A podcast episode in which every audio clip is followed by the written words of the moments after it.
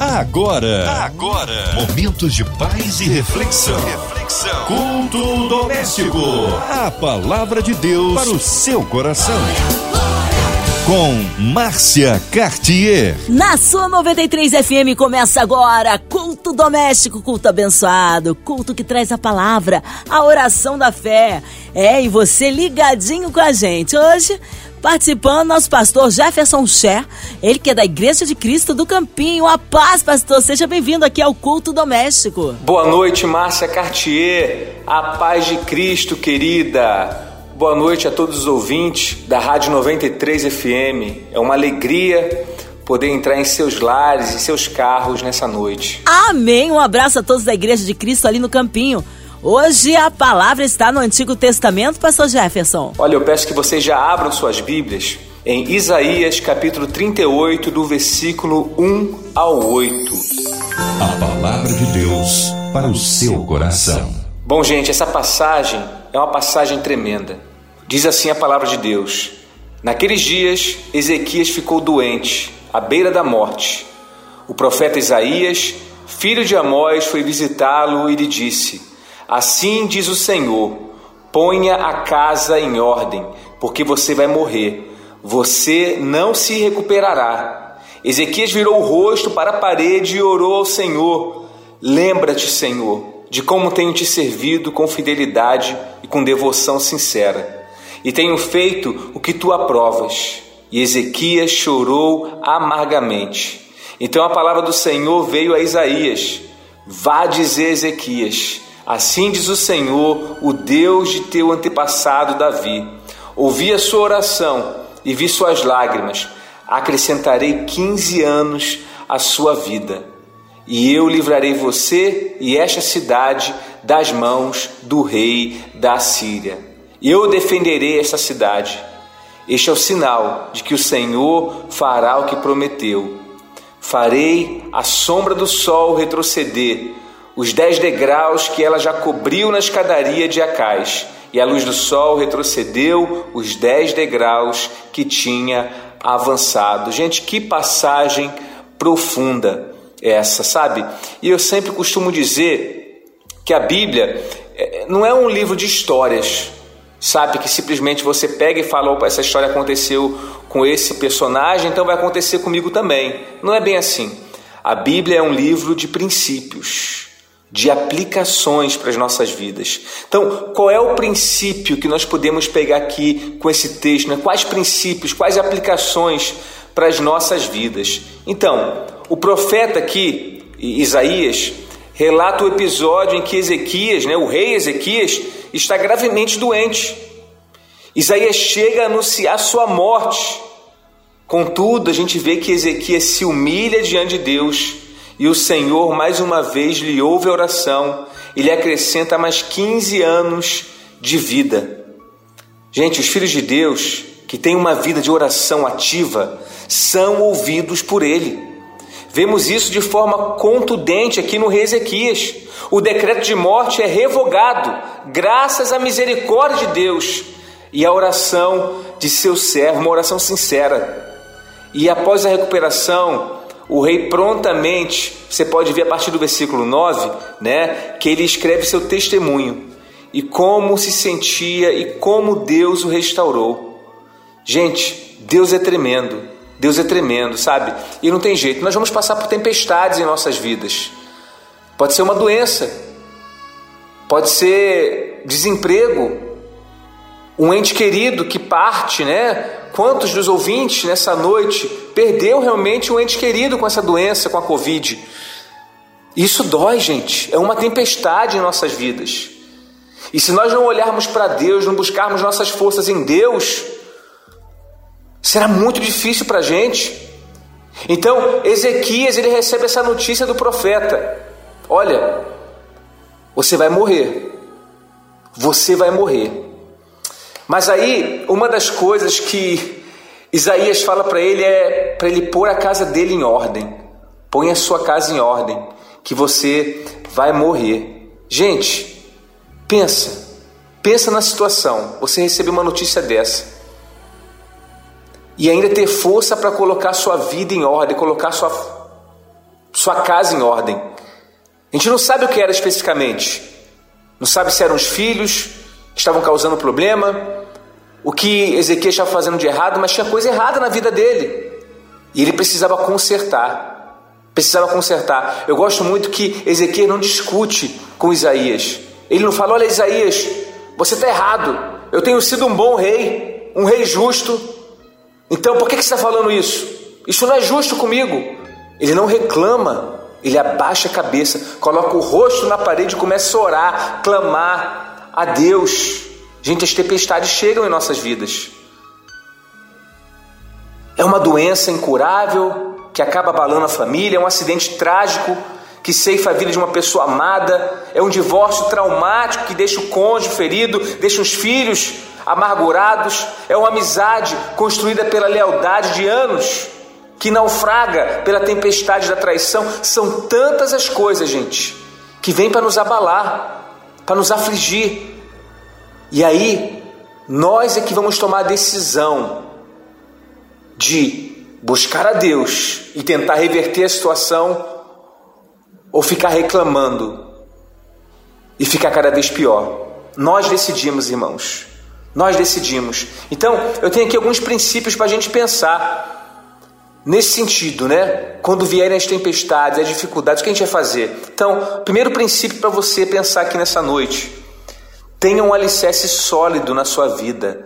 Tenha um alicerce sólido na sua vida. Olha, quando Isaías foi lá falar com Ezequias, Ezequias buscou logo a Deus, o seu alicerce sólido. Ele foi na rocha segura, que é o Senhor, e colocou todas as suas frustrações, seus medos, as suas inquietações diante do Senhor. Gente, é lindo demais Sabe, na vida todos nós precisamos de um alicerce sólido para suportar quaisquer tempestades. Neste caso, o nosso alicerce precisa ser Jesus, precisa ser nosso Pai celestial. Ele é a rocha onde encontramos estabilidade. Ele é a rocha que nos mantém de pé quando os ventos sopram forte. Ele é a rocha onde encontramos perfeita segurança nos dias temporais, mesmo em meio à chuva, à inundação e aos ventos contrários. O alicerce que estiver sobre a rocha não será abalado. Olha o que o salmista declarou lá no Salmo 18, versículo 2: O Senhor é a minha rocha, a minha fortaleza e o meu libertador. O meu Deus é o meu rochedo em que me refugio. Foi isso que Ezequias fez quando a notícia ruim veio. Ele se refugiou em Deus. Ele rasgou seu coração diante de Deus. E como consequência, Deus respondeu: Sabe, dá a entender que na oração de Ezequias ali, ele, ele falou para o Senhor: Senhor, eu entendi que minha vida está errada, eu entendi que essa área da minha vida está complicada e eu vou melhorar, Senhor. Ele pede perdão para Deus, ele se rasga diante de Deus.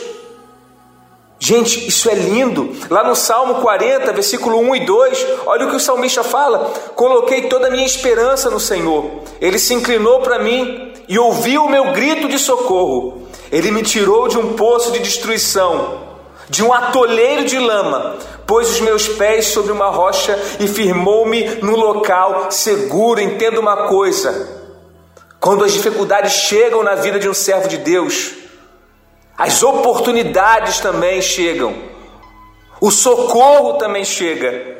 E o nosso socorro é o Senhor, gente. Então enfrente as tempestades, fazendo de Jesus o alicerce sólido da sua vida. Busque socorro nele, busque a força nele. Outra coisa, pratique diariamente a palavra de Deus. Pratique diariamente a palavra de Deus. Leia a palavra. Os verdadeiros seguidores do Senhor não irão apenas ouvir as suas palavras, mas vão praticá-las permitindo que a mensagem faça diferença em sua vida. Então, você que está me ouvindo aqui nessa noite, não é só ouvir essa mensagem, mas qual o princípio que você vai aplicar ainda hoje na sua vida. O que vale, irmãos, é o quanto ela é colocada em prática, não o quanto ela é ouvida. Você pode ouvir mensagens todos os dias, como nós temos aqui na Rádio 93. Todo dia, uma mensagem para você segunda a sexta-feira, né, o culto no lar. Mas se você não aplica essas mensagens, de que vale você ouvir? Então você está tendo oportunidades preciosas na sua vida de aplicar a palavra e essa palavra fazer uma revolução na sua vida. Então avalie sua vida hoje, avalie suas motivações, avalie seu comprometimento diário com a palavra de Deus. Talvez esse seja o motivo maior de você não estar suportando as tempestades da vida. Aquele que põe em prática a palavra de Deus encontra força nos dias de dificuldade. A Bíblia fala assim, no Salmo 119, versículo 50: Este é o meu consolo no sofrimento, a tua promessa me dá vida. A tua promessa me dá vida, e a promessa de Deus é estar com a gente o tempo todo. Outro princípio, querido, foque em Deus e não no problema. Foque em Deus. Quando Ezequias recebe a notícia, ele imediatamente olha para Deus, ele olha para o Senhor, ele olha para Deus e começa a gritar para o socorro, começa a rasgar seu coração. Deus é o nosso socorro, queridos. Nós vemos na Bíblia que o rei Ezequias ele expressou os mesmos sentimentos em relação à doença que ameaçava tirar sua vida. Se você for ler a continuação dessa passagem que nós lemos, do versículo 9 em diante, por exemplo, no versículo 17, ele fala assim: Foi para o meu benefício que tanto sofri. Olha a conclusão dele. Foi para o meu benefício que tanto sofri. Foi para o meu benefício que veio aquela dificuldade, que veio aquela notícia ruim, que eu passei por aquela tempestade. Foi para o meu benefício, porque eu pude crescer. Eu busquei a Deus e Deus me deu crescimento nesse relacionamento com Ele. Querido, se você está passando por dificuldade nesse momento, entenda isso. Essa é uma oportunidade ímpar na sua vida de você buscar socorro no Senhor, na palavra dele, olhar para Deus e Deus mudar completamente a sua vida, completamente a sua história. Então entenda isso: se você olhar para o mundo, você ficará aflito. Se olhar para si mesmo, ficará deprimido, mas se olhar para Cristo, se olhar para Deus, você receberá descanso na sua vida. Aleluia. Então o que, que você quer? para você? Você quer ficar aflito, deprimido ou ficar descansado? Claro que você quer descansar. Então olhe para Jesus, concentre-se em Deus. Ele não perdeu o controle, ele é bom e fiel, ele vai te ajudar em nome de Jesus. Deus vai te socorrer na hora certa em nome de Jesus, como fez com o rei Ezequias. E por último, querido, decida amadurecer com cada problema que você passar, com cada dificuldade que você passar, decida amadurecer. É muito fácil desistir quando chegam os ventos e tempestades e desistindo não aprender com eles, sabe? Ezequias não fez isso, ele não desistiu, ele não chutou o balde, ele não jogou a toalha. Quando Isaías chega e fala para ele: Olha, você vai morrer, coloque sua casa em ordem. O que, que ele faz? Ele se volta para Deus. Ele tem uma boa atitude, gente. Ele decide aprender com seus problemas. Ele decide amadurecer com cada situação complicada que ele estava passando ali. E ele aprendeu, ele aprendeu, tanto que o Senhor derrota os inimigos que estavam afligindo ele também. O Senhor derrota. Então, dá cura para ele, física, mas também derrota os seus inimigos. Querido, decida amadurecer com cada problema que você passar. Seja persistente com aquilo que Deus quer construir em você por meio das tempestades que você está enfrentando. Deus quer fazer algo grande em você através das suas lutas e adversidades. Tiago capítulo 1, versículo 3 a 4. Olha que, o que a palavra de Deus fala. Tiago capítulo 1, versículo 3 a 4, aqui é o irmão de Jesus falando para a gente. Entendam que os problemas vêm para lhes testar a fé e gerar em vocês perseverança, mas deixem que esse processo continue até que a perseverança se desenvolva completamente. E descobrirão que se tornaram homens de caráter maduro, de integridade, sem nenhum ponto fraco. Aleluia, gente, aleluia. O que Deus quer fazer em sua vida é muito maior do que você possa imaginar. O propósito da tempestade em nossa vida é a construção do nosso caráter. Deus mudou o caráter de Ezequias. Deus mudou o coração de Ezequias com aquele problema que ele estava passando, com aquela notícia que ele recebeu. E você? E você, o que precisa mudar na sua vida? O que precisa ser colocado em ordem na sua casa hoje? É hora de mudar, querido. É hora de ouvir a voz de Deus e começar a arrumar as nossas casas, as nossas vidas, para a glória e honra do nosso Senhor. Amém. Glórias a Deus. Palavra abençoadora nesta noite. Fomos edificados, mas nesta hora nós queremos incluir você, ouvinte amado, e toda a sua família em oração. Você em casa, carro, trabalho, você que está no hospital, numa clínica, encarcerado, talvez com o coração enlutado, pela cidade do Rio de Janeiro, pelo nosso Brasil. Queremos um Deus de misericórdia, de poder, pelas nações. Vamos incluir nossos pastores, ministérios, igrejas, nosso pastor Jefferson Ché, também sua vida, família e ministério. A equipe da 93 FM, nossa querida irmã Evelise de Oliveira, Marina de Oliveira, Andréa Mari Família, Cristina Xista e Família, nosso irmão Fabiano e toda a sua família. Nós cremos aí no Deus de poder. Pastor Jefferson, vamos orar? Oremos. Oremos ao nosso Deus. Pai, muito obrigado por essa noite tão especial. Obrigado pelo seu amor e sua bondade. Obrigado por cada ouvinte, Pai, que está aqui nos ouvindo. Pai, que o Senhor fale a cada coração, Senhor. Que essa mensagem sirva para nos aproximar mais e mais do Senhor. Que essa mensagem sirva, Pai, para o nosso arrependimento. Que essa mensagem sirva para o nosso crescimento, para o nosso amadurecimento. Ó Deus, que tenhamos a mesma atitude de Ezequias. Que quando viu que estava numa tempestade, resolveu buscar abrigo no Senhor, resolveu buscar socorro no Senhor. Ó Deus, o Senhor é o nosso socorro, o Senhor é o nosso abrigo, o Senhor é a nossa força, ó Pai. Nós queremos estar perto do Senhor, colocar nosso coração diante do Senhor, a nossa fraqueza diante do Senhor, confessar nossos pecados.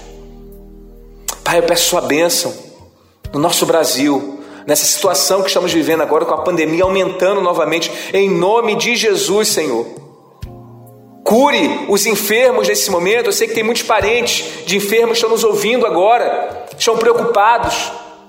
Muitos enfermos agora estão em quarentena, estão nos ouvindo aqui. Pai, em nome de Jesus, que a cura chegue, Pai, nos quatro cantos do Brasil, nos quatro cantos do mundo. Que o Senhor possa trazer cura para cada um deles, Senhor.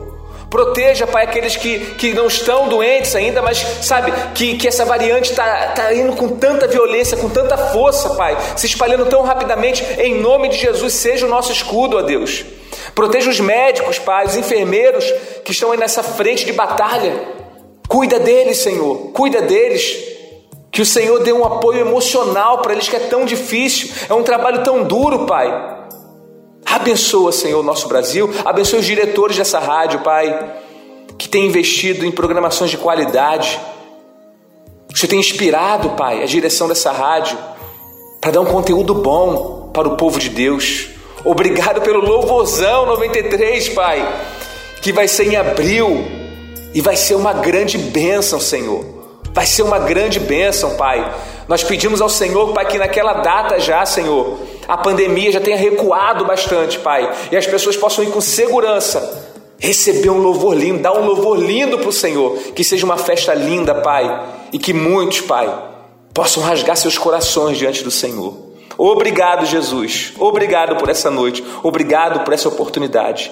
Continue abençoando, Pai, essa rádio poderosamente. Obrigado, Jesus. É no seu santo nome que nós oramos e agradecemos. Amém.